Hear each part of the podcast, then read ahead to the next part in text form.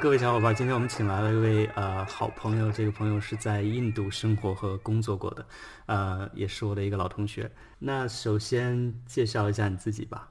嗯，可以叫我于老板。我在印度差不多工作生活呃三年的时间吧。从对印度一个非常陌生或者说是恐惧的一个一一个一个人，然后到现在觉得去印度出差或者说是在那边。待个十年半个月，都觉得很轻松。对我觉得现在可以一比较应对的轻松。整体来说，印度是你觉得是不是一个比较封建的一个国家？就思想上面，我觉得对于性这块儿，其实呃也还好，因为他们就是比较，我觉得他们接受西方的那个那个那个文化或者说是熏陶会比中国这边甚至更更更更更往前一点，因为他们。本身是在可以看到 YouTube 或者说是 Instagram，反正这些 Facebook 所有这些西方的内容，他们是可以看到的，然后文化也可以感受到。所以其实我觉得对于新的这个这就像我们这一代九零后的这个呃印度人来说，我觉得他们还是比较开放的。在当地交友是个什么样的状况？也也是用软件吗？还是？其实我之前在 Blue D 有工作一段时间，然后做的也是印度市场，我觉得呃。所以对于这个，我觉得还是比较有发言权，因为我觉得，呃，印度的同志他们交友其实呃渠道还是真的非常少，就是他们，我跟我有跟我在印度的一些同志的朋友聊天，就是他们之前我觉得和中国类似吧，就是他们一开始也是从很多年前的那种语音聊天室开始去认识这个这个相同这个性取向的人。就同志群体，然后通过语音聊天室去认识，然后去呃见面或者干嘛之类的，然后慢慢慢慢，然后可能有那个美国的那个 Grander 那个软件，嗯，然后进入到印度，然后他们就开始用软件的方式取代，就是说在线上那种聊天室的交友方式。到后来我们就是 Blue D，其实 Blue D 也是比较早就已经在印度市场有有有有开放下载了。但是没有做过就是一些运营的这些类工作，所以就是增长的比较慢嘛。所以我们当时就想说去印度那边开始做这些呃运营的工作，然后呃去打这个把把 Blue D 这个这个品牌在那边就是能够在同志群里面打出来。对，然后现在来讲，我觉得其实他们大部分的交友的方式也都是通过这种线上的 App 来来交友。印度的统治其实和中国还是有比较大的差别，就是他也也可能是受限于他们的那个文化吧，宗教的这个这个文化吧，然后呃，我觉得他们会过得比中国人的中国的统治群体更加艰辛一点。其实，因为他们是一个还挺复杂的一个一个一个国家，就是在头部的在上层的那些人，可能我不知道同志是一个就是那个生活状态可能和就是。大家正常的都差不太太多，但是如果你是一旦是你是在中下层的那些同志，然后你所在的村庄或者说是你出生的地方什么之类的比较落后的话，那你真的不太敢说去暴露自己的性取向或者怎么样，因为就是呃你会受到家族或者说是甚至呃亲戚朋友所有人的这个这种冷眼或者说是我觉得一些一些 judgment。那如果在印度做同志的话，呃，行婚像中国很多那种行婚的那种情况，是不是也非常普遍？其实没有，啊，没有。呃，我我是不太了解，其实我我不太了解这个方面，嗯，就是我不知道印度人他们最终就是那些同志，他们最终是会坚守，还是说最终会走向结婚？其实这个我没有做过调研，然后我不是特别了解，但据我了解。就是他们会隐，他们隐藏自己的方式，其实真的，呃，也是比较初级吧。就是 他们会很多人都说自己是双性恋，你知道吗？就是在呃 Blue D App 或者说是其他像 Grander 就 App，非常多人的资料上面就写自己是 bi，然后就是男女都可以，但是他们就在上面去约男的。然后，对对，他们也有一些社会调研，就是呃说印度真的有非常多的人群，大概可能。比例真的很高，可能有几千万的是双性恋之类的这种这种群体，但我不知道他们应该把他们定义成 gay 还是怎么样，我我我我也很 confused。然后但是有一点跟中国不同，或者说跟呃西方我不太清楚，但跟中国不同是指就是他们有非常多的人热衷于 drag 的文化啊，对，就是对他们我我对非常像西方，就是就是你你你可以呃在生活当中你都可以见到，经常有一些人他。就是我在布鲁地工作的时候，我们会组织一些线下的一些小小的活动啊什么之类的，然后都会有一些男生他是以 drag 的形式来就是出来玩啊或者干嘛之类的。然后我们在印度其实也参加过，我在印度参加过一次那个德里的那个 Pride 游行，非常多 drag queen，就是多到让我觉得就是我。我我是同志嘛的那种感觉，你知道吗？就是那个游那个游行队伍，就大大家大概只有百分之五十的人是以 drag 的形式在出现，感觉自己不配出现在当场上。对，感觉感觉自己是一个直男那个时候。嗯，所以这个活活动是也是一个每年会举办的一个活动，是吗？每年都会举办，然后然后我们在印度的那个。三个员工，其中两个人都是 drag queen，哎，他们参加这个活动的时候都打扮的非常美。那参加这种活动一般是当地人占大多数，但是会不会就是有闻声而来那种海外的人过来呢？还真的有，因为我就是什么时候了？我一七一八年的时候参加的时候，就是哎我呃 碰到认识一个就是从荷兰还是哪里那欧洲一个国家。因为他我觉得他长得非常帅，然后我就过去跟他搭讪嘛。就我们都在他他也是自己一个人在路上走，然后我也是一个人在路上走，然后我就跟他去搭讪聊天，然后知道他是呃欧洲那边的人，然后过来旅游，然后就是他当然他不是说为了这个这个呃游行而来，但是他就是在这边旅游，顺顺便就参加了这个游行。明白明白。你觉得呃对，因为他们那个游行其实还是挺挺挺宏大的，就是我他们那个游行。就是又宏大又又又又又简陋，又朴素。你就是想说他穷吗？办不起。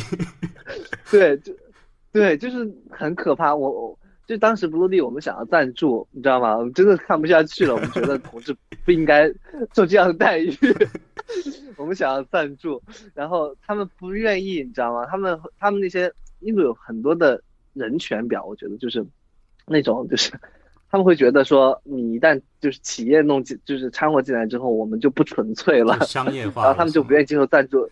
嗯，对对对，然后就最后就是呃，所有的游行最后都会聚集在一个地方看演出嘛。嗯，然后那个舞台就真的是晚上灯都不怎么太亮的，你知道吗？就一些人在上面表演，舞台特别的穷酸。这么说，可以这么说没关系。嗯，那那个当地同志的质量怎么样呢？总体来讲？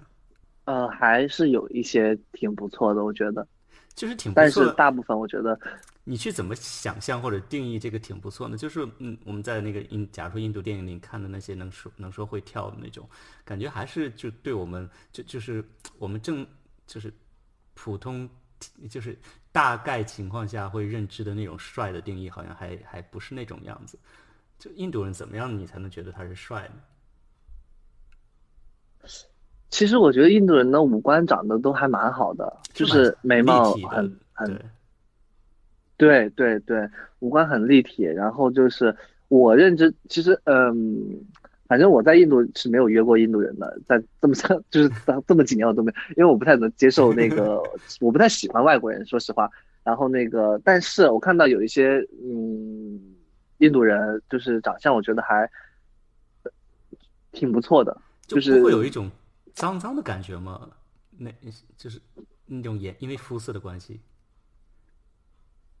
哦，对，我会过滤掉那种就是那种人，啊然后那个我会过滤掉就是肤色比较一般或者比较黑或者说怎么样，但是呃，所以还是有一些人就是嗯看起来很干净，然后那个呃讲话什么之类的也也比也很 decent，对啊，就可约的那种是吧？但我觉得普遍普遍大。普遍的质量和中国的我觉得差不了太多吧，就是同就是就好像人一样，嗯，就好像人一样，就是有好的也有坏的，有有长得好看的，有长得不好看的，也有好的有坏的，但是那边也也也也也同理吧。啊，对了，就是，但我觉得他们那边人约炮会更开放，很很很很夸张。呃，你的意思是直接就你只是程序上套路上直接发裸照 啊，呃，很直接，直接直接，他们不会说，他们不会说像国内一样，你好在吗？看看你，就是这个 这个灵魂三问不存在，直接就是发张照片给你，然后你有地方吗？就是很直接。呃，这这是包括自己的脸的吗？啊，这个照片一般他们都不会发脸照，都是发那个你知道。对。但是头像他们会用自己的照真实照片吗？还是像国内很多人都用假照呢？他们用假照的比例比国内高非常多。国内我觉得已经有很多人在用真，就在做自己用真实照片了。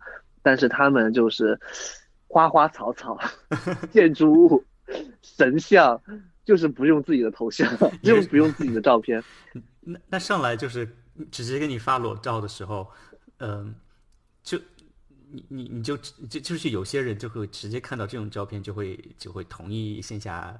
赴约之类的是吗？就不需要再发一个脸照求证一下吗？还是他们根本不 care？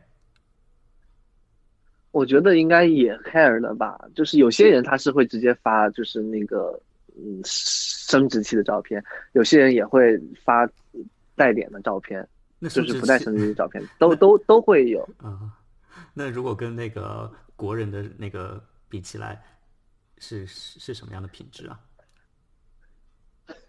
你说，你说的是生殖器吗？size 吗？我觉得可能从照片上看，反正是比国人可能要大一点点吧。哦，对，要厉害一些。但是就是他就是真的就是他们的那个那个头像的照片，只呃花花草草有点太夸张了。现在 Blue 的时候，我们甚至于想要就是优化我们 站内的这个这个生态。就想要鼓励用户去传一些自己照片，但是其实这个事情做起来真的非常难，其中就是因为很多人他会被勒索，就是啊，有很多非常坏的那些那些人，就我觉得那些人其实他们也肯定都是同志，因为，呃，其实打个比方，就是你自己不是同志，你会上这个同志软件去去专门就是去做一些坏事吗？其实我觉得这些人。比例应该很少很少，嗯，但是在印度就我们经常会收到用户的，就是之前一些用户或者朋友的一些投诉，就是他们就会说，嗯，我我我又被我被谁谁谁 black，就是那个勒索了，然后那个他拿了我的那个头像照片，然后说如果我不给他钱或者怎么样，他就会发到 Facebook，然后就发，就甚至有些人可能是熟知他的，就知道他电话号码或者什么之类的，然后说要发到哪哪哪哪。然后这些这些这些人一旦被勒索，他们就会非常的害怕。就我也不知道为什么他们要害怕，就是他们会觉得自己就好像马上就要被被公诸于众了，就所有人都会知道我是同志身份。但是在我们看来，就是你你被这个人勒索了，他和你的社交圈可能是不同的，他愿意发到哪里，我们就是你可以你可以就是你其实有自己保护自己的方式，有很多种，就是你可以去。抵赖不承认，或者说是甚至于警告他，或者说是威胁你在反威胁他，你要这么做的话就怎么怎么样，怎么怎么样，对吧？但是他们我觉得很缺乏这种自己保护自己意识，就是一旦被勒索，他们会觉得哎呀怎么办？我要怎么办呀？很害怕。嗯，还是文化那个思想的那个束缚比较大，对他们来说，可能他们自己也觉得。对，而且而且而且而且他们就是确实有很多就是对同志不友好的事情发生，就是呃经常会有一些新闻说。呃，那个同志一对同志被打啦，或者说被杀啦，或者怎么样，就是专门就是会有那种比较极端的 hater。我觉得，相对中国来说，就是会有比较极端的 hater。哎，那在印度没有像穆斯林国家那么极端的，就是在法律上面会限制这种统治的事情？没有，没有，没有啊。那我他们在一八年其实还做了一件非常就是比较先，就是我不是先进嘛，就是比较哦，在统治圈来说比较有。大 progress 的一件事情就是废除了那个三七七的一个法令，啊，那三七七法令其实就是特别针对那个 oral sex 啊，或者说是它不是说针对同志群体，它那它是针对一些性方式或者说什么之类这种这种这种东西。但是其实大，嗯，呃，同志就把它解读就是呃，可能是针对同志群体来说，他们把那个限制同志群体性行为的这个法律给废除了。其实是一个比较大的一个进步，对于同志的这个这个对状态来说。那在亚洲国家，其实是呃，算是比较还还算是比较领先的一个国家了。那嗯，就是突然想到，因为你说到性性方式，我就想到了一个印度神油，这种东西真实存在吗？还是其实就是一个就是一个噱头之类的？真实真真实存在，但是我不知道它的效果怎么样。我有帮朋友代购过，在哪里代购？在街边就会有卖吗？药店呀，然后就是街边有时候会有有些卖药的这。那你怎么不用一下试一下呢？对，我我不太敢尝试这些东西啊，怕有副作用，对吧？对，我不知道那是干嘛的，主要是就是就是你最好不那个油涂涂上，就刺激生长吧，我觉得。好像是，就是说。就是，但是你不觉得很扯吗？就是为什么它涂，就是它就是一个油而已，为什么涂了会刺激生长？就是你生长是根据你的年龄啊，就是客观条件来的。那我就不知道了，可能它有医学效果，不知道。对，我觉得是可能，嗯，比较可能夸大了一些吧。嗯，肯定有就是噱头在里面。那我在就是电视上看到有就是印印度的街头，就是会有。成年男性，即便是那种直男结婚的，也会手拉着手，然后就是因为他们关系好，兄弟关系就会拉着手上街，这是真的假的？这是真的，就是我们，呃，这也是 可能误导了我们一些之前公司的同事，他们会觉得同志是不是真的很多啊什么之类的。嗯。但其实那些人就是他们甚至更很可更暧昧，就是。很多人是小拇指拉小拇指勾着，你知道吗？在街上，非常的少女。然后就是呃，其实他们可能呃敢这样做的，可能大部分都是就是同不是同志吧，就是可能真的是当做兄弟，因为他们那个文化在那个里面。反而相关反观就是呃女性，你像中国女性，她们一般出去逛街，闺蜜都会挽着手，对不对？对，拉着手之类的。但是但是在印度，就是女。就很少看到女性是就是一起走挽着手或怎么样的，对，所以男但男的就会有拉着手的，好奇怪。所以你看到一个你比较喜欢的同事，长得比较好看的，你就可以公公然的拉起他的手，然后就跟他说称兄道弟，这样也可以是吗？而而且旁边还应该是吧，还不会有人对你指指点点，对，应该是吧。还有就是有一个传说，我也不知道是传说还是谣言还是真实的，就是印度会就是那种年年纪大的人呢，他们会嗯，就是购买还是怎么样，就是收养那些小男孩，然后做他们的，就是你听说过这种事吗？嗯，我我倒是没有怎么听说过这个事情。真的没有吗？就是他们其实就是我没有哎，呃，他们是直男，然后。就是你，假如说六七十岁了，嗯，这种老人，然后他们以身边跟着这种未成年的小孩、小男孩，嗯，作为一种身份地位的象征，就是我有钱可以啊收养，或者是啊，就是有一个这种奴隶在我身边，就彰显我的地位和身份。而且这种人是，就是以这种小男孩作为性性性伴侣存在的。我觉得可能存在这种事情，但是也是极少数吧。就是那种，不是，并不，并不是一个普遍现象。我觉得就是那种可能，嗯，有，对。但是你说刚才说到直男这个这个点，让我想起了一件，就是有很多就是在这种约炮，就是 gay 的约炮软件上面的人自称是直男，然后在上面，就是他们是可以跟 跟跟男跟同志发生关系，你知道吗？就真的非常奇怪，然后我我都真的是有碰到过一些，就他们就是发过来说，说他们是直男，然后让我付他们钱，他们就可以套我之类的。哦，所以 真的，他们不是假的，他们是真的是直男。你觉得？那我就不知道了，对吧？我我我我是觉得，我觉得很假，反正。天哪！看到这种人，我一般都是说 fuck yourself。哦，那那也那你也要看他照片吧？如果真的是特别好的话，那可能你也愿意付一些吧？你毕竟你，毕竟你连佣人都雇了，不愿意，不愿意，我不愿意，真的不愿意。好吧，那所以那所以，因为我很讨厌那种嗯盛气凌人的 gay。啊，你不喜欢霸道总裁吗？哦，我不喜欢。哦，你喜欢娇小可爱的？对，我喜欢憨厚老实的。哦，明白。嗯，那那个总体来讲，你觉得印度 gay 一多还是零多呢？一多，他们是不是就是比较那种大男子主义的那种？呃，呃，可能有一点吧。他们就他们他们真的是非常的，我不知道怎么形容，就是很执着，或者说是，你像我在布鲁地的时候，因为我我我我经常就是会去印度出差嘛，然后我必须要用到这个布鲁地软件嘛，然后就是，就很多印度人就会发就是邀请约炮的邀请，非常执着。发完发完照片，然后问有地方吗？我说不喜欢。他说为什么不喜欢？我们现在就约啊，就是，然后说你在哪？就一直大概我说了我不喜欢不想约之后，他们还能再问个五六个问题，一直穷追，就是非常就是他们不在乎你你是不是喜欢我这件事情，他们就是觉得说我我是可以跟你约炮的，你也是可以跟我约炮，那我们就是可以约。比较单纯吧，可能 就很就让我觉得 我是觉得。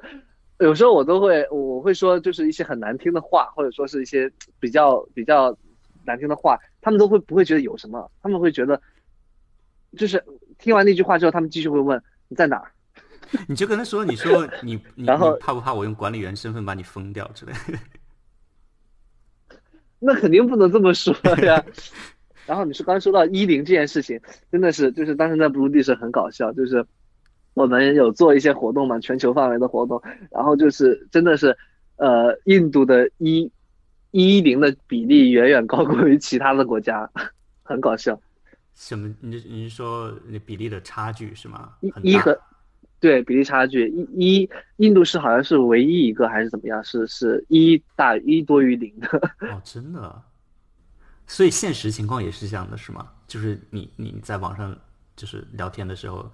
也真的是遇到一更多，他不单单只是写在上面说我是一，他真的是是，对，啊，对对对，这个倒是真的，就是一般跑过来约我的大部分都是就是说自己是 E，，可能他们就更多的有那种心理上的占有占有欲的那种，好吧，那我相那我那我相信听完这个节目，很多中国的小伙伴应该就会跑去印度旅游啊之类的，嗯，就还是注意安全。为什么？这你也懂啊？那嗯，在在印度有夜店吗？啊，有有一个在就是在印度范围内比较知名的一个，不，他不能说他是同志酒吧吧，但是他的老板是一个公开的同志啊。然后那个酒吧反正就是 LGBTQ 的这种这种题材的酒吧，然后他每周都会，他在印度范围之内，德里啊、孟买啊、昌迪加尔这种大的城市都会有。呃，它是基于一个酒店，然后那个酒店的品牌，然后那个那个酒店每一个那个酒店都会带那个酒吧，然后那个酒吧就是，嗯，每周反正在德里的时候，每周四都会有 drag queen 的表演，然后对，啊，然后去的人很多，大部分都是同志啊，反正上次我们去游行完之后，然后那酒吧就在那个附近，然后就是大家就是 after party 游行完之后，就很多人都去的那个。